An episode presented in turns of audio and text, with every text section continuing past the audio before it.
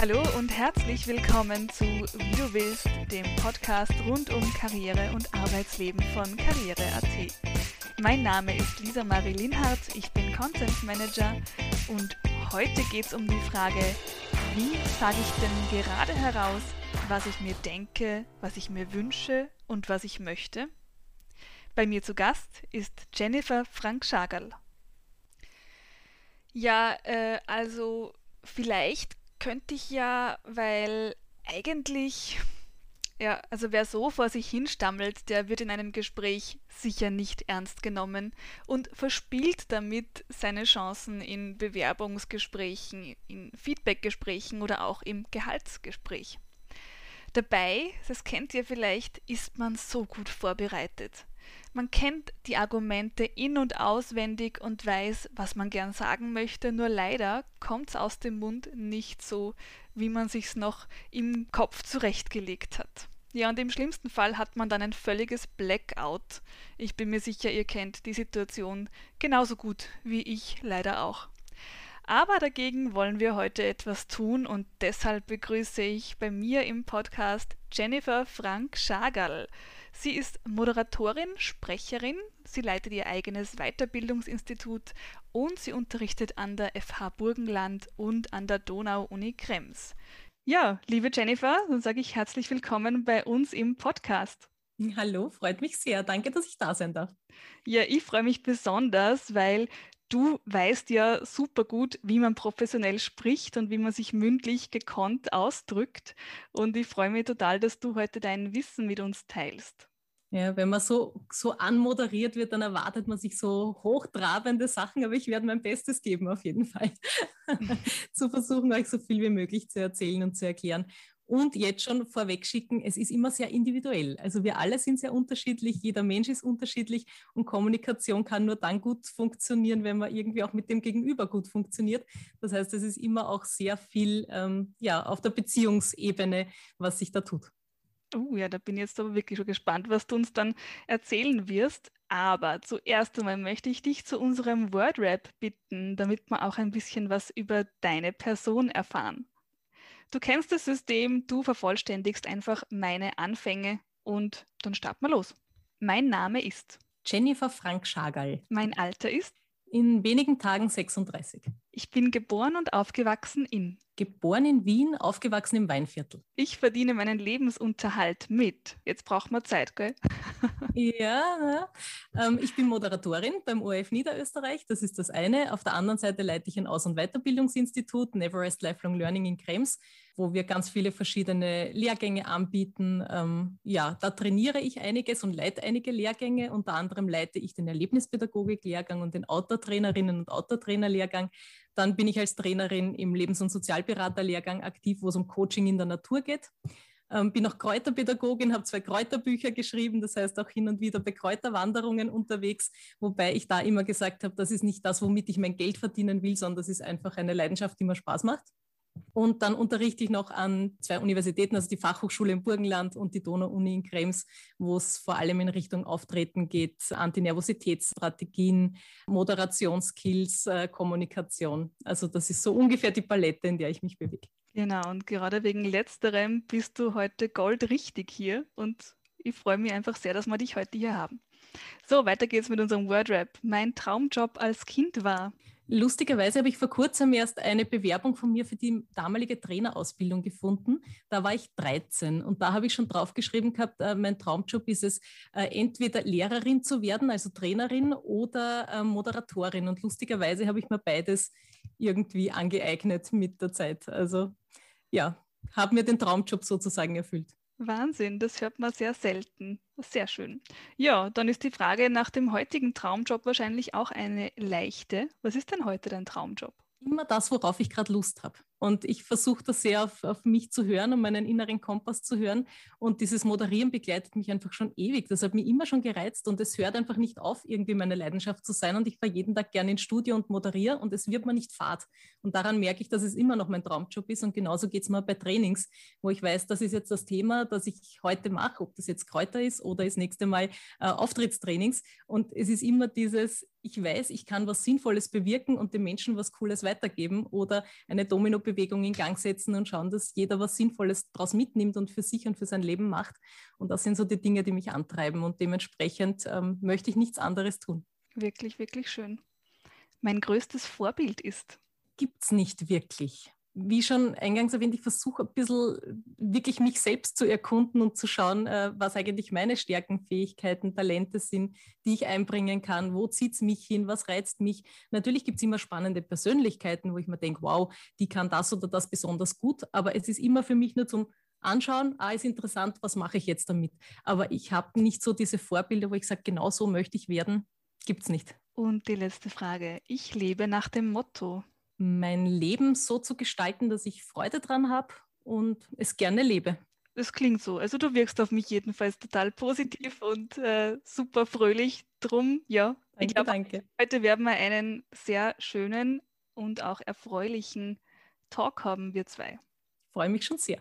Ja, dann gehen wir gleich los, direkt in unser Thema. Du hast ja jetzt gerade schon gesagt, du bist Moderatorin, du bist Trainerin und du verdienst dein Geld ja eigentlich damit, professionell, verständlich und vor allem auch selbstsicher und sympathisch zu sprechen. Also diese mündliche Kommunikation ist ja dein Steckenpferd und ja, dein täglich Brot, kann man ja wirklich so sagen. Kennst du eigentlich dieses Problem, über das wir heute sprechen, dass man nicht weiß, wie man denn die Dinge aus dem Kopf äh, über den Mund rausbekommt, dass man sich nicht gescheit ausdrücken kann, dass man nervös ist, rumstammelt und äh, vielleicht sogar ein völliges Blackout hat? Kennst du das? Sehr gut sogar, weil jede Moderatorin, jeder Moderator ist auch nur ein Mensch und wir haben alle unsere Triggerpunkte, wo es dann hin und wieder mal zum Flattern anfängt oder ähnliches. Und ich war ein wirklich schüchternes Kind, muss ich sagen. Also ich habe mir das alles äh, eigentlich über die Jahrzehnte mittlerweile irgendwie angeeignet.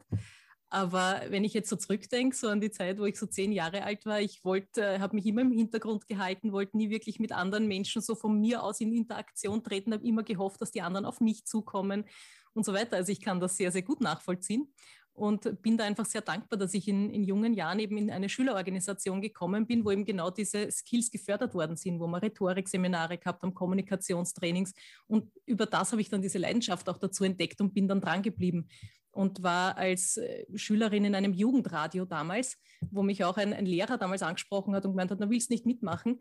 Und so bin ich auf diese Schiene gekommen und habe gemerkt, das taugt mir eigentlich. Und eigentlich ist es cool, wenn ich anderen Menschen was erzählen kann. Aber das hat gedauert. Also das war ein Prozess und der hört nicht auf. Mhm. Also mit der Zeit sind dann viele Coaching-Ausbildungen dazugekommen, wo man sich selber auch besser kennenlernt, weil Artikulation hat halt immer viel mit dem zu tun, was will ich den Menschen eigentlich sagen? Und da muss ich ja wissen, was ist mir wichtig, was, was rumort gerade in mir oder was arbeitet denn da?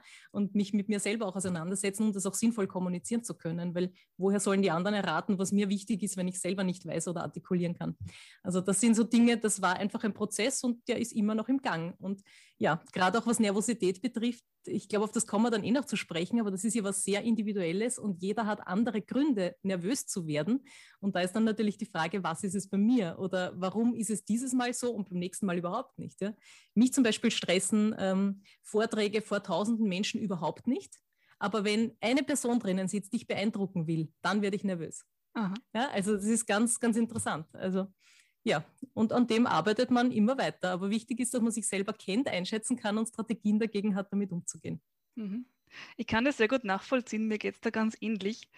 Wenn ich vor vielen, vielen Menschen stehe, bin ich auch selten nervös, außer ich weiß zum Beispiel, die Mama sitzt im Publikum. Ja, dann wird es arg. Mhm. Die Mama, mein Chef und und noch Eltern von meinen ehemaligen Schulkollegen haben mir mein einziges Blackout damals beschert. Also Mama im Publikum, mein Chef und noch äh, Erinnerungen aus der Jugend, das war dann zu viel. also da, das gibt so Situationen, das kann ich sehr gut nachvollziehen. Ja. Mhm. Wie hast du das Sprechen eigentlich gelernt, also dich gut auszudrücken, dich zu artikulieren? Durch Nachahmung. Also ich habe äh, relativ früh begonnen, beim OF Niederösterreich ein Praktikum zu machen. Also bei mir war das gleich nach der Schule und ich habe damals mit 17, 18 äh, habe ich mein erstes Praktikum dort gemacht. Und dadurch, dass ich von einem Jugendradio gekommen bin, habe ich schon ein bisschen Vorerfahrungen gehabt und dann hat der Chef zu mir gesagt, naja, probier halt mal die Beiträge zu sprechen und wenn es gut klingt, dann darf das auf Sendung gehen. Und dann war ich so top motiviert, dass ich mal angehört habe, ha, wie machen es denn die anderen professionellen Sprecherinnen und Sprecher und habe mich dann jedes Mal in mein Kammerl gesetzt und habe das aufgenommen, so lange bis ich zufrieden war, habe das dann wieder anderen Leuten vorgespielt und gesagt, hör dir das mal an, was kann ich noch verbessern. Also so hat es begonnen und irgendwann war es dann so weit, dass der Chef gesagt hat, okay, so können wir es einmal spielen und ab jetzt kriegst du Sprech- und Stimmtrainings. Und da hat dann die Firma auch begonnen, in mich zu investieren und mir dann Sprechtrainings und Stimmtrainings und so weiter zu ermöglichen. Und das hat es dann natürlich auch noch zusätzlich gebraucht. Ja, weil da gibt es einfach einige Tipps und Tricks, die man beachten kann, wie man halt professionell auch für Medien sprechen kann, soll. Und das andere waren viele Rhetorikseminare, also die ich selber als Schülerin damals schon gegeben. Also ich habe mit 15 schon Rhetorikseminare geleitet. Und da lernt man selber auch durchs Lernen wieder sehr viel, weil man ja auch Gruppen strukturieren muss und die Gruppen leitet. Und ja, durch diese, ich habe auch bei Redewettbewerben und sowas mitgemacht, also weil mich das immer gereizt hat. Und ja, also das äh, kriegt man immer wieder Feedback, man lernt wieder viel über sich selber und ja, so hat das Ganze begonnen zumindest. Und seitdem ist dieses lebenslange Lernen ist was, was mich nie äh, losgelassen hat und darum eben, wie gesagt, jetzt auch mein Ausbildungsinstitut Lifelong Learning. Mhm. Und dementsprechend, also ich gehe davon aus, dass man nie fertig ist, sondern sich immer ein bisschen weiterentwickeln darf, wenn man das möchte. Kannst du dich an den Moment erinnern, wo du dich zum ersten Mal selbst gehört hast? Das ist so lange her, ähm, weil das damals, wir haben bei diesem Schülerradio damals mit 13, ich habe die, hab die CDs noch irgendwo. Wir haben damals für Radio Orange was aufgenommen und das zu Ö1 geführt und die haben das dann irgendwie gesendet für uns. Und da, da, weiß ich, es gibt die CDs noch. Also wenn ich es mir jetzt anhöre, ist das so witzig, einfach die eigene kindliche Stimme zu hören, die damals schon im Radio war. Aber ich, ich kann mich nicht mehr erinnern, wie es eigentlich war, das damals zum ersten Mal zu hören. Weiß ich nicht mehr. Mhm. Weil also gerade diesen, diesen Schritt, den du jetzt gerade angesprochen hast, das Nachahmen und sich selbst einfach so lang zu verbessern, bis man zufrieden ist, den überspringen, glaube ich, viele sehr gern, weil sie sich selbst nicht hören können. Und mhm. weil das so unangenehm ist, wenn man dann die eigene Stimme hört und draufkommt, ah, okay, äh, wie, wie spreche ich denn Wörter aus und wie, wie wirke ich denn eigentlich? Ja, wenn ich mündlich kommuniziere. Da gibt es ganz gute Tipps. Und zwar, wenn ich, wenn ich meine Stimme teilweise nicht gerne hören mag oder hören kann, vielleicht hat man auch den eigenen Grundton noch nicht so gefunden. Ja, und das kann man ganz leicht machen, indem man sich zum Beispiel einfach seine Lieblingsspeise vorstellt, was auch immer das gerade ist. Und dann stelle ich mir einfach vor, ich mache mal, mmm, Erdbeeren. Ja? Und spreche das dann aus. Und durch dieses mmm, ja, oder durch dieses mhm, mhm, mhm, wenn ich irgendwen am Telefon habe, ähm, wo ich mir denke, ich lasse jetzt einfach durchziehen und nick das halt ab, so mhm, mhm, mhm, dadurch kommt meine Stimme dorthin, wo sie eigentlich zu Hause ist. Und dann klingt man automatisch irgendwie schon ein bisschen runder und äh, ja, gelassener, als wenn man sich sonst einfach aufnimmt und glaubt, okay, jetzt geht es um was und um Gottes Willen, jetzt muss ich mich anstrengen. Und ja, also das kann man, kann jeder gerne ausprobieren, also einfach mal sehen mm, und dann losreden. Genau, das würde ich auch unbedingt empfehlen. Ich habe das auch vor der Aufnahme gemacht. Ich mache das immer so. Und da gibt es auch eine Hörempfehlung aus unserem Podcast, nämlich die Folge 2, wo wir darüber sprechen, wie man denn mit der eigenen Stimme richtig umgeht. Und da gibt es auch Tipps, wie man sich eben vor Sprechauftritten oder generell vor längeren Gesprächen aufwärmt und wie man sich mit der eigenen Stimme ein bisschen besser anfreunden kann. Da kommt auch das M und M vor. also Episode 2 einfach mal reinhören. Wir wollen jetzt aber heute weniger über die Stimme sprechen und vielmehr über das Reden reden. Wie bereitest denn du dich auf Gespräche vor? Sehr, sehr umfassend. Mhm. Also immer wenn es für mich in Gesprächen um was geht, ist für mich die Vorbereitung das Allerwichtigste. Und da ist jetzt ganz egal, was das für ein Gespräch ist, aber ich überlege mir zuerst einmal, was will ich eigentlich? Also ich überlege mal zuerst bei mir, wenn ich jetzt in dieses Gespräch gehe, was ist mir eigentlich wichtig? Wenn das jetzt eine Verhandlung wäre oder wie auch immer, dass ich mir auch überlege, was sind meine Alternativen, die ich habe, wenn das nichts wird? Ja? Was ist die Range, in der wir uns einigen könnten? Dass ich mir überlege, okay, was wäre richtig genial, wenn das so hinhauen wird und was wäre das Unterste, was sein muss? Weil dann habe ich schon einmal für mich eine Idee zu sagen, okay, da kann ich mich bewegen in dem Bereich. Ähm, dann überlege ich mir aber auch, ich, ich versuche bewusst auch in die Rolle des Gegenübers zu schlüpfen im Vorhinein. Da gibt es auch so Gedankenspiele aus dem Coaching, dass ich, wenn ich da jetzt mehrere Stühle stehen habe, dass ich mir vorstelle, dass jetzt zum Beispiel meine Chefin oder mein Chef auf diesem Stuhl sitzen wird und ich vis-à-vis. -vis. Und dann setze ich mich aber auch bewusst auf den Stuhl meines Chefs oder meiner Chefin, versuche mich da richtig einzufühlen, zu atmen vielleicht, wie das die Chefin der Chef tut, die Körperhaltung einzunehmen und dann einmal bewusst auf mich zu blicken, die da vis-à-vis -vis sitzt und einmal so Gedanken kommen zu lassen, was denke ich denn eigentlich über die Jenny, wenn ich die so anschaue oder wenn die jetzt zu mir sagen würde, hey du, ich will jetzt das und das, was wird denn da bei mir kommen als Chefin, als Chef? Und solche Gedankenspiele versuche ich da wirklich im Vorhinein durchzuspielen und man wäre überrascht, auf was man da alles draufkommt. Also das ist äh, was, was man immer machen kann. Funktioniert sogar sehr, sehr gut. Dann, was ich äh, im Vorhinein auch immer mache, ist, dass ich mir überlege, will ich das überhaupt? Ja? Und dass ich mir auch mein Warum überlege. Ja? Dass ich nicht nur hingehe und sage, das und das möchte ich haben, sondern auch eine Argumentation liefere, warum will ich das denn haben? Ja? Warum ist mir das jetzt wichtig, auch wenn es für die Firma oder wie auch immer vielleicht jetzt ähm, bedeutet, dass sie da Abstriche bei mir machen müssen. Ja? Das heißt, ich habe ja immer einen Menschen gegenüber und diesem Menschen muss ich irgendwie auch klar machen, worum geht es mir denn und, und was ist das, was, äh, was bei mir gerade da ist, was für mich jetzt gerade Vorrang hat, ja? damit jemand auch nachvollziehen kann weil dann kann man drüber reden. Wenn ich aber nur komme und sage, ich weiß, ich habe mir vorige Woche schon äh, freigenommen und jetzt brauche ich die Woche schon wieder frei, ähm, kann das ein schiefes Bild äh, verursachen. Wenn ich aber sage, bitte, ich habe wirklich für meine Lieblingsband Karten geschenkt bekommen. Ich habe es nicht geplant gehabt und ich würde das so gern hingehen. Ich weiß, ich hatte vorige Woche schon frei, aber bitte, der eine Termin wäre mir wirklich ein großes Anliegen. Dann kann es als Mensch mein Vis-à-vis -vis verstehen. Und, und das sind die Dinge, die ich mir im Vorhinein überlege, wie kann ich es auch für die andere Person greifbar machen, warum mir das jetzt ein Bedürfnis ist. Weil dann können wir uns auf Augenhöhe begegnen, glaube ich. Also das sind so Dinge, die ich mir im Vorhinein immer überlege.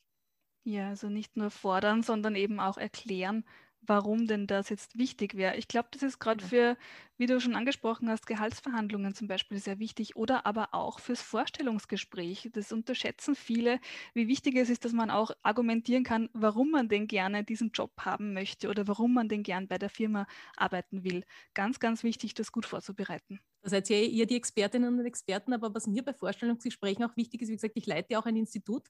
Das heißt, ich schaue mir auch an, wenn sich Leute bei mir bewerben, was für einen Eindruck erwecken die auf mich? Wollen die wirklich bei mir, also wollen die wirklich bei meinem Unternehmen arbeiten? Haben sich die für mein Unternehmen überhaupt schon interessiert oder sitzen die nur da, weil sie irgendwo eine Bewerbung gelesen haben? Und äh, das heißt, ich schaue mir sowas wirklich äh, ganz gezielt an. Auch was, was wissen die über mein Unternehmen? Haben sich die da ein bisschen äh, schlau gemacht? Und, und frage auch nach dem, warum die eigentlich bei mir arbeiten wollen oder bei meinem Unternehmen arbeiten wollen. Das heißt, solche Dinge würde ich mir im Vorhinein auch immer überlegen, wenn ich in ein Vorstellungsgespräch gehe.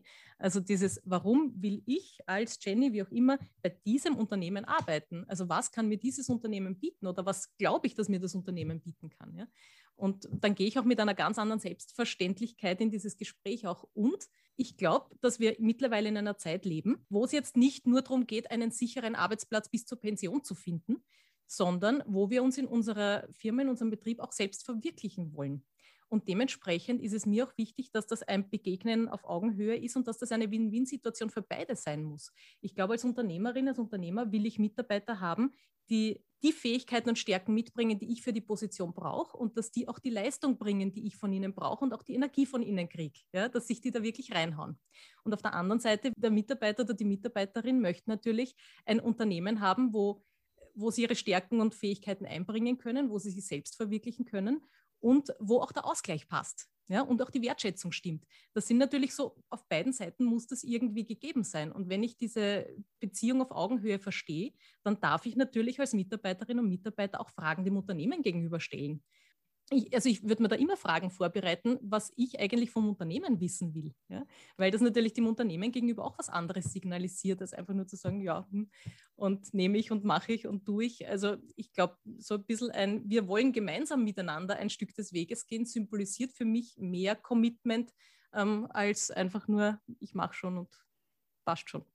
Ja, da darf ich auch gleich noch einmal einhaken mit einer weiteren Hörempfehlung. Unsere Folge 8 dreht sich rund ums Bewerbungsgespräch und da haben wir unsere Recruiterin Claudia gebeten, einmal zu skizzieren, wie denn ein ideales Bewerbungsgespräch aus ihrer Sicht aussieht. Und da hat sie genau das angesprochen, was du jetzt auch gerade gesagt hast. Fragen stellen ist so wichtig. Also bitte, bitte unbedingt Fragen vorbereiten und nicht zu scheu sein, um die dann auch zu äußern, ja. Und damit kommen wir jetzt wieder zu unserem Thema heute, nämlich, wenn man sich jetzt schon super vorbereitet hat, dann ist man aber trotzdem nervös im Gespräch äh, und die Wörter, die kommen einfach nicht so, wie man sich vielleicht zurechtgelegt hat. Ja? Man stolpert dann über irgendwelche Ams und über ganz viele vielleicht und eigentlich und man, man wirkt dann sehr unsicher. Was sind denn so die typischen Unsicherheitswörter und Floskeln, die man vermeiden sollte, deiner Ansicht nach? Genau die, die du schon erwähnt hast. Also alles, was einen selber kleiner macht. Mhm. Dieses eigentlich oder vielleicht oder diese zu viele M's oder zu viele Füllwörter.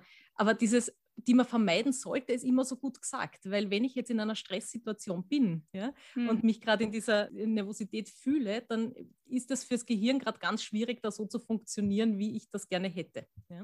Dementsprechend ist einmal der erste Schritt zu schauen, dass ich die Nervosität in den Griff kriege und mir zuerst einmal Gedanken mache, warum bin ich denn gerade so nervös? Ja? Also das ist was, das muss man im Vorhinein schon machen, dass ich mich mit meiner eigenen Nervosität einmal ein bisschen auseinandersetze. Und da habe ich schon gesagt, die ist extrem individuell. Also mhm. bei jedem Menschen ganz unterschiedlich. Ja? Also wie es bei dir vielleicht die Mama ist, bei mir auch ist es bei dem anderen der Papa oder der Chef oder die Chefin oder es ist einfach nur die Menge. Oder für mich ist es schwierig in einer kleinen Gruppe, weil da kennt mich jeder und alle Augen sind auf mich gerichtet. Ja? Also das sind ganz unterschiedliche Herangehensweisen an, warum macht mich was nervös. Und mit dem kann man arbeiten. Und dann gibt es immer so Sätze im Kopf, die einen selber nervös machen oder nervöser machen. Dieses, ich schaffe es ja ohnehin nicht oder warum soll es denn dieses Mal funktionieren? Hat ja die letzten dreimal auch schon nicht geklappt beim Vorstellungsgespräch. Ja? Und wir machen uns durch diese Gedanken im Kopf ja irgendwie auch selber kleiner. Und darum ist es da mal wichtig, einen Gedankenstopp zu denken. Stopp, diese Gedanken denke ich jetzt nicht mehr, sie tun mir nicht gut. Und stattdessen einen Gedanken zu denken, den ich mir auch glauben kann, aber der sich besser auf mein Wohlbefinden auswirkt. Mhm. Ja? Also das kann dann zum Beispiel sein, ähm, und dieses Mal kann es klappen oder dieses Mal darf es gut gehen. Ja? Also das sind einfach etwas, was es leichter macht, ohne dass ich mir sagen muss, es wird sowieso wieder nichts. Also das ist so eine Sache. Versucht einen Gedanken zu finden, der euch mehr Leichtigkeit gibt und der euch gut tut, den ihr euch aber selber glauben könnt. Das ist das eine. Also Gedankenstopp, dieses Negative denke ich nicht mehr, das bringt mich noch mehr in die Nervosität rein und stattdessen denke ich etwas, was mir gut tut. Das ist einmal eine Sache, die ich wirklich kurz vor dem Vorstellungsgespräch zum Beispiel tun kann. Was kann ich noch machen? Mich auf meine Atmung zu konzentrieren. Wir wissen, wenn wir nervös werden, dann fangen im Körper diese ganzen ähm, Adrenalin-Dinge zum Laufen an. Ja? Das heißt, äh, der, die Atmung wird schneller, ich atme mehr in die Brust, ich ziehe die Schultern nach oben, ich werde kurzatmiger. Also da tut sich einfach wahnsinnig viel im Körper. Und durch die Atmung kann ich das wieder beruhigen. Das heißt, ich brauche eine Bauchatmung. Und da gibt es ähm, eine Technik, die nennt sich Sternatmung, die sehr, sehr gut funktioniert, indem ich zum Beispiel vier Sekunden in den Bauch einatme, aber so, dass der Bauch wirklich hinausgeht. Also so dass ich wirklich sehe, der Bauch geht hinaus, aber die Schultern bleiben unten. Dann halte ich die Luft für sechs Sekunden an und atme dann für acht Sekunden aus. Und das Ganze mache ich, drum Sternatmung, einfach so wie die Zacken eines Sternes, zumindest fünfmal. Und wenn ich das fünfmal im Kreis mache, ähm, dann bin ich danach wirklich deutlich ruhiger.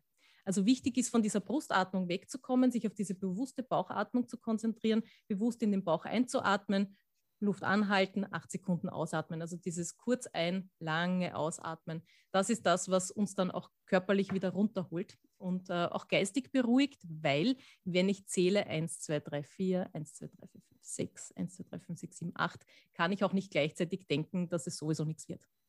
Also auch für die Gedanken ist das gut, wenn ich mich ein bisschen aufs Zählen konzentriere. Also das sind so ein paar Tipps, die man mit der Nervosität wirklich im Vorhinein schon machen kann, damit es dann einfach im Gespräch leichter läuft, weil dann gehe ich auch schon mit einer anderen Haltung ins Gespräch rein.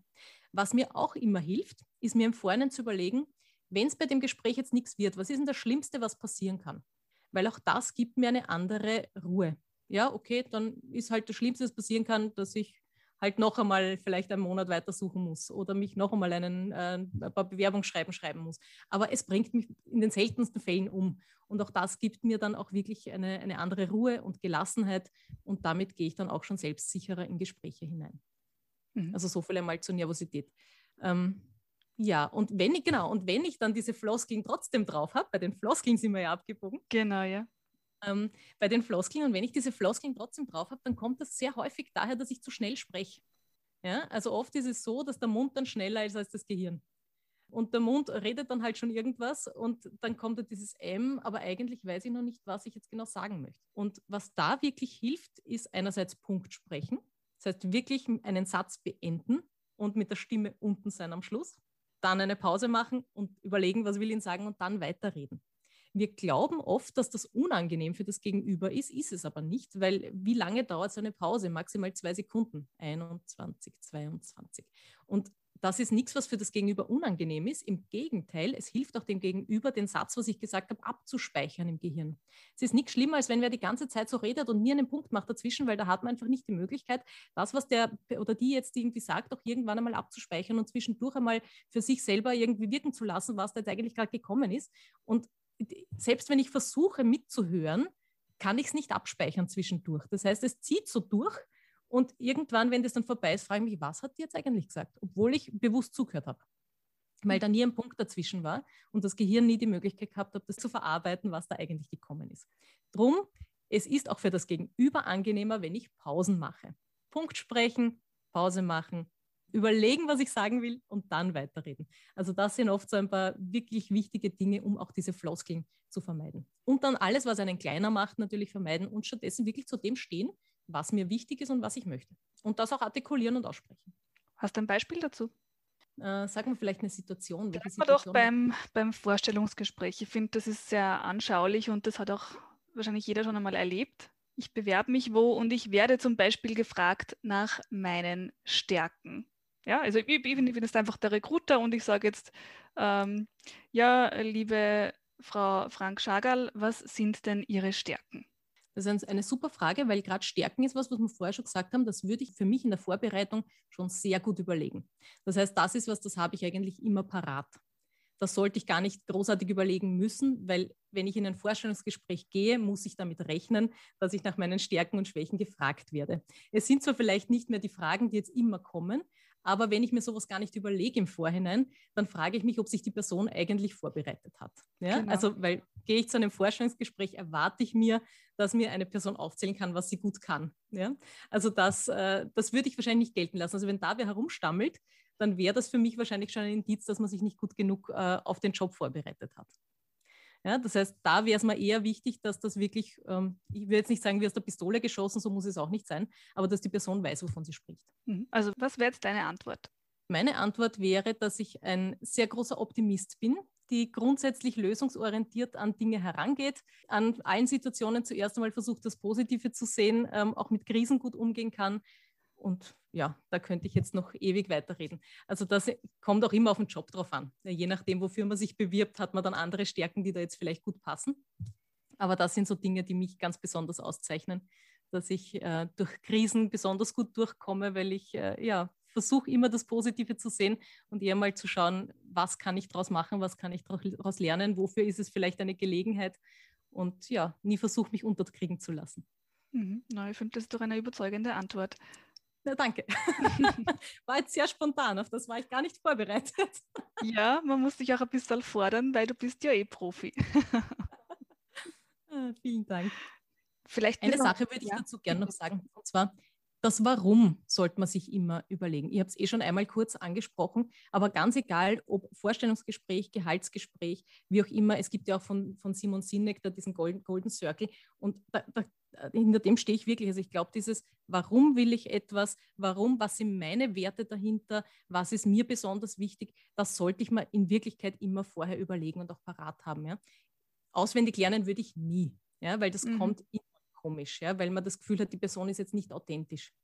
Also alles, was auswendig gelernt ist, dann hat man immer so das Gefühl, das ist jetzt, das wird jetzt runtergerattert und dann kommt das Improvisierte und da stammelt man dann möglicherweise herum. Drum, ich würde mir immer überlegen, was will ich, was brauche ich, warum will ich etwas und das dann auch artikulieren zu können. Und sowas kann man ja im Vorhinein auch üben. Also ich kann mir immer auch eine andere Person darum bitten, du, um das und das Gespräch geht's spiele mal die Person, das und das könnte die sagen, lies da durch, was die Beschreibung war, wie auch immer, und, und fordere mich einfach mal und schau, also bring mich in ungute Situationen und ich schaue, wie ich da rauskomme. Also auch sowas immer zu üben im Vorhinein, finde ich eine wirklich sinnvolle Situation, ähm, das mal durchzuspielen, vor allem wenn es um etwas geht und wenn man sagt, ich möchte das wirklich. Mhm. Und da darf ich hinzufügen, ich finde es auch immer dann ganz wichtig, dass man sich auch Feedback einholt von dem Gegenüber und äh, konkret darum bittet, sag doch mal, was habe ich deiner Ansicht nach jetzt nicht so gut gemacht, wo kann ich mich denn noch verbessern? Ist dir aufgefallen, dass ich vielleicht eben besonders häufig äh, M sage oder dass ich so, so kleinmachende Begriffe einfüge, ja, sowas wie ich könnte vielleicht und eigentlich bin ich ja eh, ja, solche Dinge. Ich glaube, das ist sehr gut, wenn man das dann einmal weiß, wenn man das rückgemeldet bekommt bin ich voll bei dir, Lisa Maria. Und was heutzutage so einfach geht, ist selbst einfach ein Handy aufzustellen und das einfach mitzufilmen, weil es hat jeder ein Handy mit Videofunktion und dementsprechend kann ich mir das selber aufnehmen, im Nachhinein zigmal anschauen, wenn ich möchte. Und auch das gibt mir dann noch einmal ein zusätzliches Gefühl der Sicherheit oder ich sehe, wo ich vielleicht nachschärfen kann. Mhm. Wann hast denn du eigentlich zuletzt so einen richtigen Aussetzer beim Sprechen gehabt? Das war eben diese eine Situation, diese eine Situation, wo sehr viel zusammengekommen ist. Das war auf der Bühne im Weinviertel ähm, im Konzerthaus Weinviertel, glaube ich, habe eine Veranstaltung moderiert. Und das Thema war total easy cheesy. Also ein Thema, wo es um nichts gegangen ist, irgendein Kinoabend. Ja? Also nichts, was eine Moderatorin eigentlich fordern dürfte. also vom Thema her überhaupt kein Problem. Das Publikum grundsätzlich sehr nett, also normale Kinosaalbestuhlung und ja, also auch das hat gut gepasst. Es war auch das Fernsehen da, auch das hat mich nicht gestresst. Ich wusste, es wird mit aufgezeichnet. Was mich gestresst hat, war eben, es war dieses Mal einerseits meine Mutter im Publikum, die, wo, wo ich immer so das Gefühl habe, Leistung ist wichtig. Und auf der anderen Seite war mein, mein oberster Vorgesetzter im Publikum, wo ich gewusst habe, okay, den würde ich jetzt schon irgendwie gern überzeugen. Und dann zusätzlich war noch ähm, ja, aus, aus meiner früheren Schule die einige Mütter von meinen Schulkolleginnen äh, da, mit denen ich mich aber nicht so gut verstanden habe und wo es damals ein bisschen so Reibereien gegeben hat. Und dementsprechend bin ich dann auf der Bühne gestanden und hatte plötzlich, weil mir diese alle, diese Blicke von diesen Personen, dann irgendwie habe ich sie so richtig auf meiner Haut gefühlt, obwohl es vielleicht gar nicht so war. Ja? Und dementsprechend habe ich mich da selber sehr unter Druck gesetzt. Und da war dann wirklich so eine Situation, ich hatte zwar meine Redekärtchen von mir, aber ich war wie, es war so ein richtiges Blackout. Ja? Und das Spannende war, ich habe dann einfach weitergesprochen und habe einfach um mein Leben geredet. Ich habe einfach geredet, geredet. Ich weiß im Nachhinein nicht mehr, was ich da gesagt habe. Mein Glück in dem Fall war, dass die Kamera da war und das mitgefilmt hat. Und das Einzige, was, ich habe mir das dann im Nachhinein angeschaut, ich war komplett fertig. Zu meiner Mutter habe ich gesagt, na, jetzt hast du mal beim Sterben auf der Bühne zuschauen können. Und meine Mama hat gesagt, du, ich habe da gar nicht zugehört. Also der dürfte es nicht aufgefallen sein. Und äh, dann habe ich mir das im Nachhinein angehört beim, äh, äh, angeschaut mit der Kamera. Und das Einzige, was man gemerkt hat, war, dass ich hin und wieder gemacht habe. Und ansonsten wäre es wahrscheinlich niemandem aufgefallen. Und das Spannende an dem Ganzen war, das war für mich total heilsam, weil ich weiß, das war für mich die schlimmste Situation, die mir je auf der Bühne passiert ist. Und das Publikum hat vielleicht gemerkt, dass ich leicht nervös war. Und das war für mich jetzt extrem angenehm, weil ich weiß, durch das, was ich mir schon angeeignet habe, durch, äh, durch meine Sprechtrainings, durch meine Stimmtrainings, ich weiß, wie man auf der Bühne agiert, ich weiß, wie ich dort stehe, wie ich selbstsicher wirke, selbst wenn ich es möglicherweise nicht bin, wie ich Selbstsicherheit ausstrahlen kann. Und dadurch, weil ich das dann selber gesehen habe durch die Kamera, habe ich mir gedacht, okay, wenn das das Schlimmste war, was mir passiert ist, so what? Ja, also dann alles gut. Ja, also das war für mich wirklich sehr, sehr gut. Also ich war froh, dass die Kamera im Endeffekt da war. Also bevor ich mir das angeschaut habe, habe ich mich sehr gefürchtet, weil man dachte, oh mein Gott, was will ich da erzählen? Aber es war dann eigentlich sehr heilsam, muss ich sagen. Mhm. Das heißt, du weißt jetzt auch, wie du reagierst im allerschlimmsten Fall und das gibt dann auch wieder ja. eine gewisse Selbstsicherheit. Ich rede dann um mein, um mein, Leben, bis mir wieder irgendwo der Punkt einfällt, wo ich dann weitermachen kann. also das war scheinbar meine Coping-Strategie, um damit umzugehen. Genau. Mhm. Mhm. Welchen Tipp würdest denn du Bewerbern geben, wenn sie jetzt im Gespräch wirklich nicht mehr wissen, was sie gerade gesagt haben, was die Frage vielleicht war, ja, wenn es ein richtiger Aussetzer vorkommt? Das mit Humor am besten gleich anzusprechen und sagen, so, jetzt bin ich in meinen Gedanken irgendwo abgebogen, bitte noch einmal die Frage sagen, irgendwo war ich jetzt gedanklich woanders. Ich würde es einfach mit Humor versuchen anzusprechen. Oder man kann auch sagen im Vorstellungsgespräch, pff, irgendwie durch meine Nervosität heute, ähm, ja, habe ich jetzt ganz vergessen, was die Frage war. Also ich glaube, so dieses ehrliche, menschliche ist das, was immer am besten funktioniert. Mhm. Manchmal ist ja auch so, wenn man dann recht nervös ist in einem Gespräch und eben so dahinstammelt und viele Füllwörter verwendet, äh, das kann auch so wirken, als hätte man kein Interesse. Du hast es eh schon angesprochen, also als ob man sich nicht gut vorbereitet hätte und gar nicht wirklich will. Erkennst du das, ob da jemand einfach nur nervös ist oder ob er wirklich kein Interesse hat? Kein Interesse zeigt sich anders. Mhm. Nervosität merkt man im Körper ganz anders. Das ist eine andere Anspannung dahinter. Da ist, ist die Stimme anders, viel angespannter möglicherweise, überschlägt sich vielleicht. Man hat vielleicht irgendwie das Gefühl, man hat einen trockenen Mund. Das, das sind andere Symptome, als wenn jemand jetzt einfach kein Interesse hat. Ja? Also mhm. das ist ein anderes, ein anderes Körperhaltungsgefühl und das, was bei mir ankommt, sage ich jetzt einmal. Also daran würde ich es würd gut erkennen. Und als, als jemand, die dann Bewerbungsgespräche führt, würde ich das auch gezielt ansprechen und meine Beobachtung schildern, sagen, was mir auffällt und fragen, ob das, ob das stimmt oder wie sich die Person gerade fühlt. Also ich würde das gezielt halt einfach anbringen. Okay, also das heißt, man muss auch keine Angst haben, dass Nervosität dann als äh, ja, Unwille oder als Desinteresse gewertet wird, weil das einfach ganz andere Symptome sind. Für mich ja. Mhm. Und ich, ich, ich finde, als, als Bewerberin, als Bewerber nervös zu sein, heißt ja auch, dass es mir wichtig ist. Mhm. Und auch das kann ich signalisieren und kann ich auch ansprechen. Sagen, es, ich, ich, weiß, ich bin heute sehr nervös, aber einfach, weil es ein Job ist, der mich wirklich sehr interessieren wird, weil dann gebe ich meinem Gegenüber schon ein ganz ein anderes Commitment.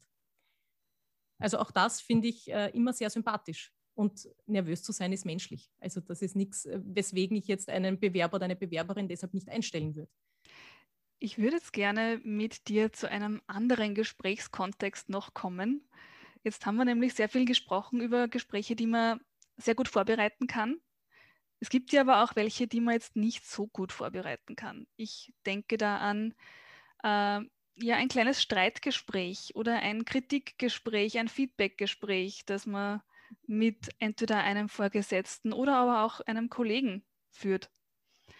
Da ist ja die Situation häufig sehr emotional geladen. Äh, es ist vielleicht ein bisschen hitzig und man sagt dann möglicherweise Dinge, die man nicht so meint oder die man eigentlich gerne anders formuliert hätte. Mhm. Wie würdest denn du das angehen?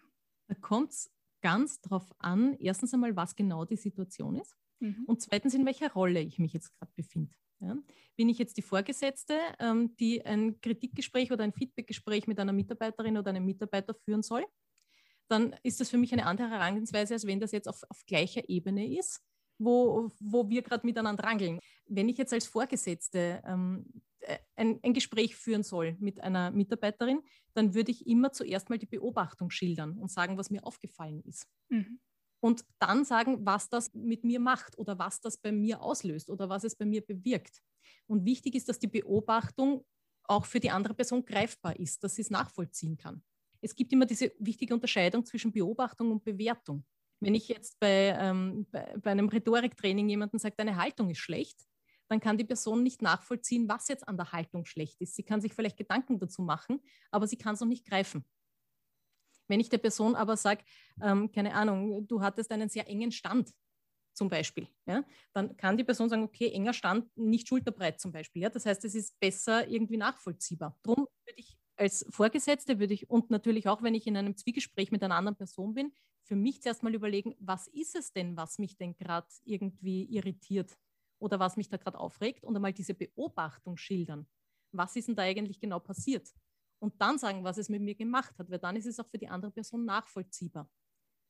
Also das ist, glaube ich, der allerwichtigste Tipp, dass ich nicht mit meiner Emotion sofort über den anderen drüber fahre ähm, und die andere kennt sich gar nicht aus und weiß jetzt gar nicht, was, was habe ich eigentlich verbrochen, ähm, sondern zuerst bei mir mal nachdenke, was genau hat mich irritiert, was ist mir aufgefallen und dann, wenn es immer noch wichtig ist, genau diese Beobachtung der anderen Person einmal zu schildern weil vielleicht hatte das gar nichts mit mir zu tun. Mal hat jemand einfach einen schlechten Tag und kommt in die Firma und die Kinder waren schon zwider und man selber ist schon zwider und dann ja, hat man vielleicht ein dünneres Nervenkostüm und hatte aber nichts mit mir zu tun, zum Beispiel. Ja? Aber sowas kann man dann ansprechen, dann kann man das artikulieren und Dinge schnell aus der Welt schaffen. Wenn ich alles sofort persönlich nehme, dann wird es schwierig. Also da wirklich einmal sich von sich selber ein bisschen zu distanzieren, einmal schauen, was ist genau passiert, was ist die Beobachtung, was hat es mit mir gemacht, vielleicht welcher Wert wurde bei mir verletzt. Auch das ist immer schön, das ansprechen zu können. Und das sind so Dinge, die es leichter machen. Und wenn ich als Vorgesetzte, wenn mir auffällt zum Beispiel, dass eine Mitarbeiterin oder ein Mitarbeiter immer mehr Fehler macht, dann kommt es für mich jetzt darauf an, warum passieren diese Fehler? Aus Unsicherheit ist was mhm. anderes, als wenn sie aus Schlampigkeit passieren oder wenn sie passieren aus Überforderung. Wenn es zum Beispiel aus Unsicherheit passiert, dann würde ich mir gut überlegen, ob ich die Fehler überhaupt ansprechen würde. Weil wenn ich jetzt wieder hingehe und sage, und das und das und das hat nicht gepasst, dann verunsichere ich die Person zusätzlich. Das heißt, da ist es manchmal eher hilfreich, die Person aufzubauen und einmal auf die Stärken hinzuweisen, weil das oft mehr bewirkt, als wieder auf die Fehler hinzuhauen. Ja? Wenn es aus Schlampigkeit passiert, ist es natürlich was anderes. Weil das ist dann nicht eine, eine, eine, Situation, die aus Unsicherheit passiert, sondern kann ich natürlich schon hingehen und sagen, mir ist aufgefallen, in der letzten Zeit war bei den und den Blogartikeln waren so und so viele Fehler drinnen. Ähm, Gibt es eine Möglichkeit, dass man sich das nochmal durchlesen kann? Oder ähm, können wir vielleicht ein Vier-Augen-Prinzip einführen oder wie auch immer? Ja? Also dann kann ich das direkt ansprechen. Aber auch da meine Beobachtung zuerst schildern. Genau, das sind ja. diese Ich-Botschaften, die du vorher schon angesprochen hast. Genau. Mir ist aufgefallen, ich habe das Gefühl und nicht du hast. Und mhm. noch ganz wichtig, nie unter der Gürtelebene, sondern es ist immer für mich eine Kommunikation auf Augenhöhe und die innere Haltung ist extrem wichtig. Ähm, und da ist es jetzt ganz egal, ob ich jetzt Mitarbeiterin oder, oder Chefin bin. Ich gehe von einer Win-Win-Situation aus. Ja? Wie gesagt, ich möchte eine Mitarbeiterin, die gern ihre Zeit in meiner Firma verbringt. Die Mitarbeiterin will das hoffentlich auch. Ja? Und dementsprechend gehe ich mal mit der inneren Haltung zu der Person, dass es auch so ist und dass ich die Person sehr schätze. Und äh, dann kann ich Dinge anders ansprechen, weil ich dann über die Sache mit der Person kommuniziere, aber nie das Gefühl habe, die mag mich nicht oder ich, ich stehe am Abschussdampfer äh, oder ähnliches. Ja? Also das sind so die, die wichtigsten Dinge für, von der inneren Haltung, wie gehe ich auch auf eine Person zu. Ja? Also wenn ich ein Kritikgespräch führe, dann ist es für mich trotzdem immer in dieser Haltung der, ich schätze dich, ich finde dich gut, ich bin froh, dass du bei mir in der Firma bist und das und das, über das könnte man reden. Ja? Aber das andere muss die Person auch spüren, dass sie trotzdem gut und richtig ist. Und dann kann man die Sache eben auch anders nehmen. Und eine Sache vielleicht noch, es gibt ja so diese Firmenkulturen, wo es heißt, nicht geschimpft ist, gelobt genug. Ja, genau. Ja? Und auch das finde ich relativ fatal, weil wenn man nur geschimpft wird, aber nie weiß, wann es auch passt und davon ausgehen muss, na, wenn ich nichts her, dann wird es schon passt haben, ähm, es gibt Leute, die können damit umgehen, die sagen, na, wenn ich nichts her, dann bin ich eh gut. Ja? Aber es gibt auch Leute, die sehr extern orientiert sind und die brauchen einfach auch diesen Zuspruch und diese Wertschätzung und die wollen das auch hören. Und dementsprechend ist es, glaube ich, auch wichtig, wenn mir was Positives auffällt, das genauso zu sagen und genauso zu wertschätzen und zu würdigen, weil dann ist es auch viel leichter, dann auch herzugehen und zu sagen, und da würde ich mir wünschen, dass wir das anders angehen. Es gibt ja aber auch diese Situation, dass man dann in einem Feedbackgespräch oder in einem Kritikgespräch sich nicht traut, wirklich die Kritik zu üben, die einem auf den Lippen brennt, weil man nicht weiß, wie formuliere ich denn das jetzt so, dass ich den anderen nicht dabei verletze. Was wird es denn da für Tipps geben? Ganz genau das, was ich schon gesagt habe. Immer hm. mit der Beobachtung starten. Weil eine Beobachtung ist etwas, was für jeder und jeden gleich beobachtbar war. Ja, das heißt, das hat tatsächlich so stattgefunden und genau das kann ich einmal ansprechen, dass mir das und das aufgefallen ist. Und dann sage ich, und mit mir hat das das gemacht. Das heißt nicht, dass es richtig ist, ja? nur dass bei mir dadurch dieser Eindruck entstanden ist. Wenn eine Person äh, jeden Tag oder keine Ahnung, eine Viertelstunde früher nach Hause fährt, ja? dann hat, ist mir das aufgefallen ja? und bei mir hat das diesen Eindruck erweckt. Das, kann ich dann, äh, das kann ich dann kommunizieren und dementsprechend mal schauen, was das mit der Person macht, ob es da einen Grund dafür gibt, ob sich die dazu artikulieren kann. Ja? Aber ich muss niemanden sofort mit der Brechstange drüber fahren. Kann ich, wenn es mir um Machtspielchen geht, aber wenn es mir um eine Kommunikation auf Augenhöhe geht, dann würde ich einfach mal nachfragen. Und der, der Person die Möglichkeit geben, sich auch zu erklären. Und vielleicht findet man ja auch irgendwie eine Lösung, die für beide Seiten passt. Und das ist für mich immer das Ziel. Genau, super. Also über die Beobachtungen kann man sowohl ähm, die eigene Scheu vor der Kritikäußerung verlieren, aber auch in sehr emotional aufgeladenen Situationen trotzdem cool und höflich bleiben. Genau. Finde ich wirklich gut. Sehr gute Tipps. Ich möchte es noch, weil es mich wirklich interessiert, wissen, wie wäre denn so für dich die optimale Gesprächskultur im Arbeitsalltag? Manchmal ist man im Arbeitsalltag ein bisschen dazu verleitet, sich hinter der professionellen Maske zu verstecken und eben nicht einfach gerade herauszusagen, was einen bewegt und wie man Dinge sieht. Findest du das okay oder findest du es besser, wenn man so redet, wie einem der Schnabel gewachsen ist? Was meinst du mit, wie einem der Schnabel gewachsen mhm. ist? Dass man einfach im Dialekt redet oder einfach frei Schnauze immer sagt, äh, ganz egal auch was für Wörter ich verwende, dass es einfach rauskommt, wie es halt jetzt gerade ist? Ja, genau. Mit wie einem der Schnabel gewachsen ist, meine ich einfach drauf loszureden, was einem gerade in den Sinn kommt. Für mich stellt sich immer die Frage, verletze ich damit den anderen? Mhm. Also habe ich, ein, hab ich ein Gegenüber, wenn ich jetzt einfach frei raussage, was ich mir jetzt denke? Ganz egal, ob das jetzt äh, richtig ist oder ob es mir jetzt einfach gerade schlecht gegangen ist und ich das jetzt an wem anderen auslasse. Also ich versuche da immer sehr gut bei mir zu überlegen, ähm, was macht denn das jetzt bei dem anderen, wenn ich das jetzt so sage. Und ich kann die Dinge dann nicht mehr zurücknehmen, die einmal rausgerutscht sind. Und damit kann ich mir nachhaltig Beziehungen zerstören oder der eine Delle verpassen, die ich vielleicht nicht mehr ganz ausbügeln kann.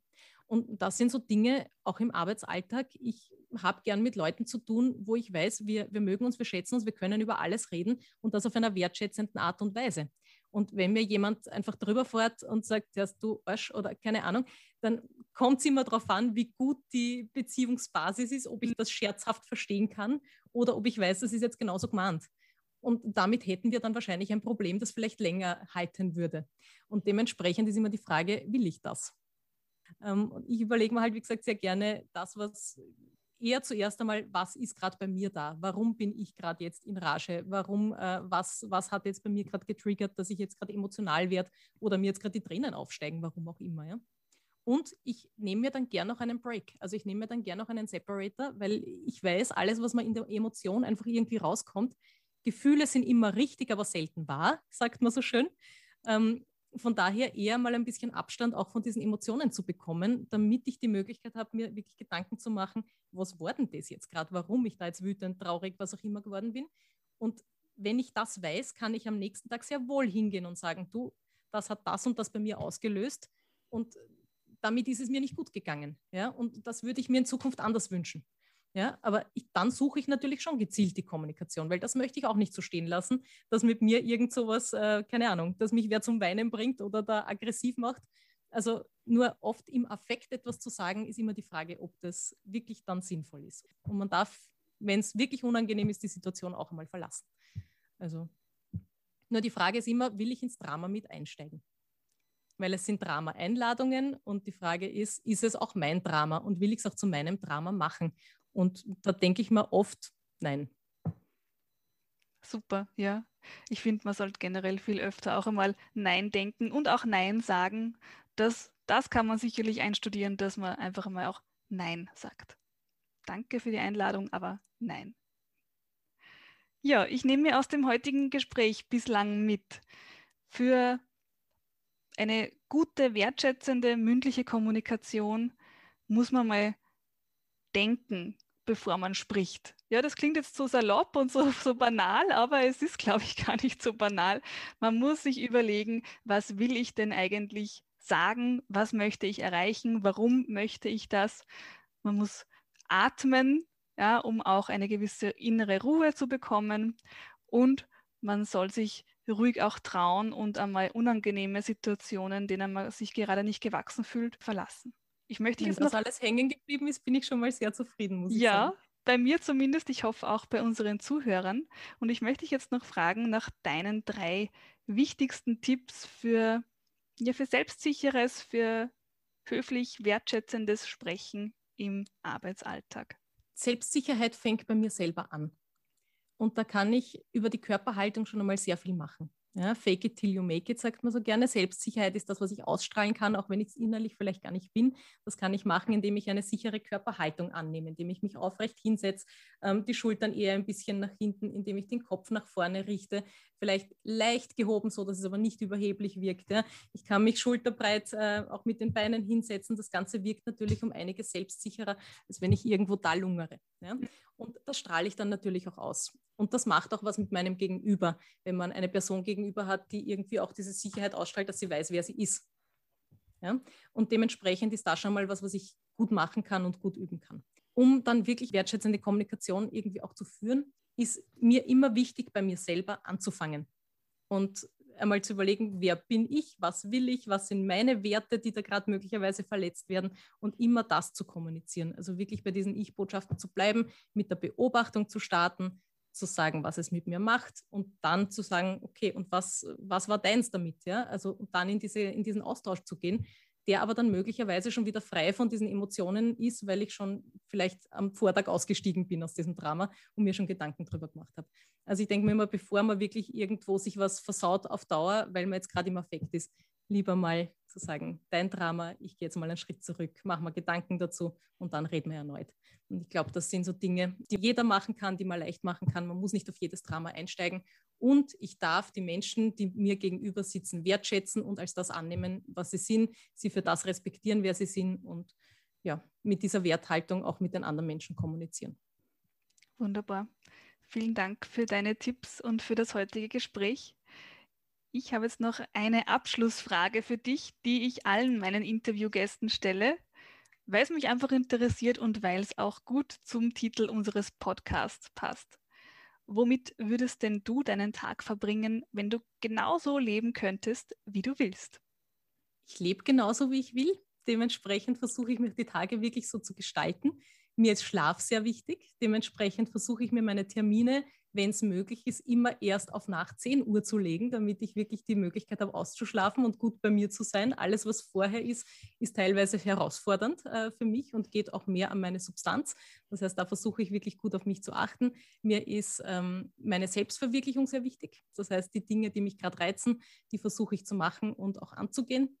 Und ähm, lieber mal zu was Ja zu sagen, da bin ich jetzt anders als vorher, ja, ähm, und einfach mal machen.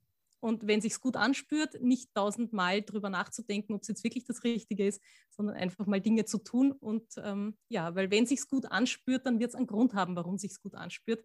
Und was mir immer gut tut zwischendurch, sind Zeiten für mich am besten am Wasser oder in der Natur, weil da tanke ich am besten auf. Und Sport. Also ich schaue dann auch wirklich gezielt darauf, dass ich bei allem, was sich so beruflich irgendwie vieles tut, und da ist jeder Tag anders, dass ich da wirklich auch meine äh, Zeiten für mich gezielt habe. Und das kann an einem Tag eher gemütliches Yoga sein, am nächsten Tag ist man nach Laufen und am nächsten Tag nach Rudern am See. Ähm, da schaue ich halt, was sich erstens ausgeht und was sich gerade irgendwie gut anfühlt. Das sind so meine Dinge, wie ich mein Leben gerne verbringe und ja, immer wieder auch gern mit Menschen, die mir äh, am Herzen liegen und wichtig sind. Und da ist Familie für mich ganz besonders wichtig. Vielen Dank für das Gespräch, liebe Jennifer. Ich hoffe, es war auch für euch, liebe Zuhörer, ganz viel dabei, und ja, ich hoffe, ihr seid auch bei der nächsten Folge dann wieder bei uns mit dabei. Liebe Jenny, das letzte Wort überlasse ich dir. Ich sage danke, liebe Lisa Marie. Es war großartig und es ist immer wieder spannend, wie viel man auch über sich selber lernt, wenn man mal von der anderen Seite befragt wird. Vielen Dank dafür.